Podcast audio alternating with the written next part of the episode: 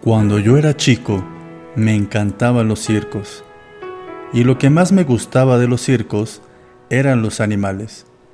También a mí, como a otros, me llamaba la atención el elefante. Durante la función, la enorme bestia hacía despliegue de su tamaño, peso y fuerza descomunal.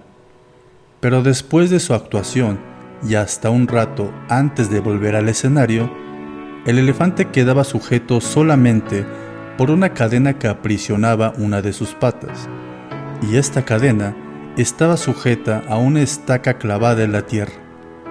Sin embargo, la estaca era solo un minúsculo pedazo de madera, apenas enterrada unos centímetros en la tierra, y aunque la cadena era gruesa y poderosa, me pareció obvio que ese animal, capaz de arrancar un árbol de raíz con su propia fuerza, podría, con facilidad, arrancar la estaca y escapar. El misterio es evidente. ¿Qué lo mantiene entonces? ¿Por qué no huye? Cuando tenía cinco o seis años, yo todavía confiaba en la sabiduría de los adultos. Pregunté entonces a algún maestro, a algún padre o a algún tío por el misterio del elefante. Alguno de ellos me explicó que el elefante no se escapaba porque estaba amaestrado. Hice entonces la pregunta obvia, si está amaestrado, ¿por qué lo encadenan? No recuerdo haber recibido ninguna respuesta coherente. Con el tiempo me olvidé del misterio del elefante y la estaca, y solo lo recordaba cuando me encontraba con otros que también se habían hecho la misma pregunta. Hace algunos años descubrí que por suerte para mí, alguien había sido lo bastante sabio como para encontrar la respuesta. El elefante del circo no se escapaba porque ha estado atado a una estaca parecida desde muy, muy pequeño. Cerré los ojos y me imaginé al pequeño recién nacido sujeto a la estaca.